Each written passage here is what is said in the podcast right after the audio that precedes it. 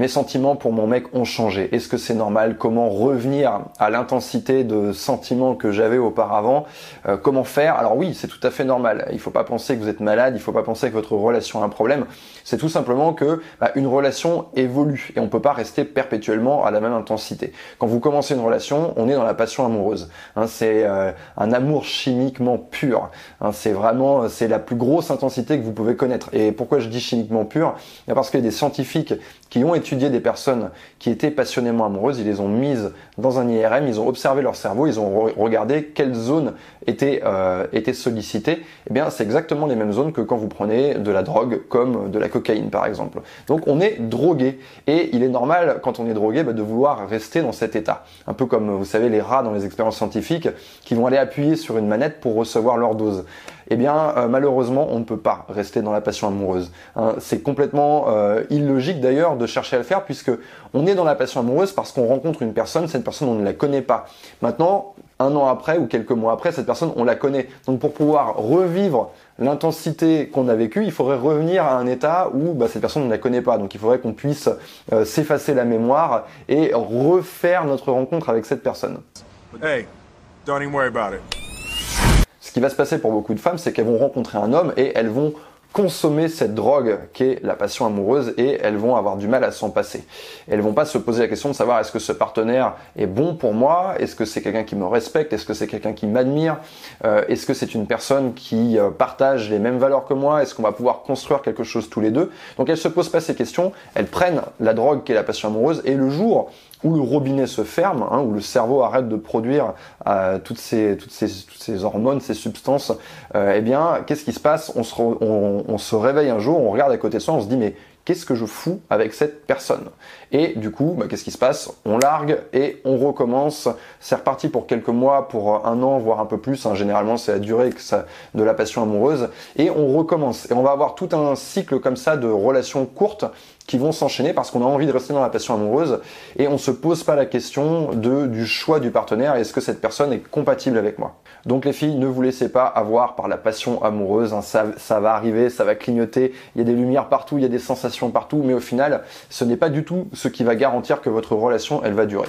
Maintenant, ce dont j'ai envie de parler dans cette vidéo, c'est quels sont euh, les comportements que je vais euh, avoir pour faire en sorte que même si la passion amoureuse se termine, eh bien, je puisse quand même continuer quand même à avoir une relation qui va être dynamique, hein, qui, qui va rebondir, qui va aller de l'avant, où on se sent bien avec la personne et on n'a pas l'impression de s'emmerder. On, a envie d'avoir une relation comme ça où on va garder du challenge, où on va garder une forme de tension. Alors, je vais vous donner différents conseils. Le premier conseil, c'est ne jamais cesser de vous surprendre. En fait, quand on fait la rencontre d'un homme, eh bien tout est nouveau pour nous, donc tout est surprenant. On ne peut pas anticiper quels vont être euh, ses prochains déplacements, quelles vont être ses prochaines tentatives, prises de risques, etc., etc. Donc on est perpétuellement dans la surprise. Eh bien en fait, vous devez prendre cette habitude de la surprise et vous devez la copier-coller tout au long de votre relation. Et c'est quelque chose qui finalement est assez facile à faire. Il vous suffit par exemple de prévoir de, vous voir une fois par semaine. Vous allez euh, inviter votre mec à faire quelque chose et tout simplement vous ne lui dites pas ce que vous allez faire. Réserve ta soirée de jeudi soir et je t'en dis pas plus. Et ça suffit en fait pour créer de la surprise. Peu importe ce que vous allez faire derrière, même si vous, vous allez le récupérer en voiture pour aller chez Ikea parce que vous avez besoin de chercher un meuble, il a quand même vécu cet état de surprise. Si on regarde les couples qui s'emmerdent, c'est l'ingrédient principal qui va manquer. Quand est-ce que je vais surprendre l'autre et quand est-ce que l'autre va me surprendre N'attendez pas que ce soit votre partenaire qui vous surprenne. Hein. Ça, c'est un paramètre que vous ne maîtrisez pas. Donc, ce que vous pouvez faire, par contre, parce que vous, vous vous maîtrisez, vous êtes maître de vous-même, donc vous pouvez choisir de vous comporter de telle manière. Donc, vous avez placé la barre à tel niveau, ce qui va inciter votre partenaire en fait euh, à faire preuve de réciprocité et se comporter exactement de la même façon à votre égard. Deuxième conseil, deuxième attitude que vous devez conserver, qui va d'ailleurs avec la première, c'est l'attitude de jeu. Vous devez continuer à considérer votre partenaire comme un partenaire de jeu. Quand vous l'avez rencontré, vous avez joué avec lui. On dit souvent le jeu de la séduction. Je monte mes sentiments, je cache mes sentiments, j'envoie une petite vanne, je, taquine. Donc on est dans une forme de jeu. Eh bien ça, vous devez le garder tout au long de votre relation. Regardez les couples qui ont l'air de s'ennuyer dans la rue, au restaurant, ils ne jouent pas entre eux. Ils n'ont pas cette complicité, ils n'ont pas cette connivence, ils se sont laissés déborder à un moment donné, ils, ont, ils se sont dit non, je ne m'amuse pas avec cette personne, je vais plutôt m'amuser avec mon téléphone. hein, eh bien on n'a pas envie de devenir ces personnes-là, même si vous allez au travail, que c'est dur, que c'est chiant, qu'il y a les impôts à payer, le frigo à remplir, il y a les enfants qui pleurent, etc. Gardez toujours un petit moment que vous allez avoir, un moment de complicité que vous allez avoir avec votre partenaire dans lequel vous allez le titiller, vous allez jouer avec lui, peu importe la forme que ça va avoir. Vous pouvez même jouer à des jeux vidéo avec lui si ça vous amuse, mais c'est d'avoir cet espace dans lequel vous allez faire quelque chose ensemble et on va retrouver cet état d'esprit enfantin. On n'est pas en train de se soucier des contingences de la vie, euh, du solde du compte en banque, on est vraiment dans du pur délire. C'est quelque chose dont on a besoin, nous les êtres humains, une espèce de soupape qu'on doit avoir dans notre vie de tous les jours. Et si vous ne l'avez pas avec votre partenaire, vous allez manquer de quelque chose et vous allez le chercher ailleurs. Et c'est exactement la même chose pour lui. C'est-à-dire que si lui, il n'a pas cette dose de fun dans son quotidien et qu'il va pas le trouver avec sa partenaire, bah, qu'est-ce qu'il va faire? Il va avoir envie de le chercher ailleurs. Il va aller sur Internet, il va aller sortir avec ses potes, il va faire d'autres choses parce qu'il se dit, bah voilà, quand je suis avec cette personne, c'est toujours le, on est toujours sur le même mode. Donc essayez de garder ça dans votre relation. Essayez simplement, pensez simplement à l'état d'esprit que vous voulez avoir. Vous regardez la personne comme quelqu'un avec qui vous pourriez vous amuser parce que c'est le cas. Vous devez vous amuser avec lui. Troisième conseil qui vient s'empiler logiquement par-dessus les deux premiers, c'est de partir à l'aventure. Vous allez partir à l'aventure avec votre mec.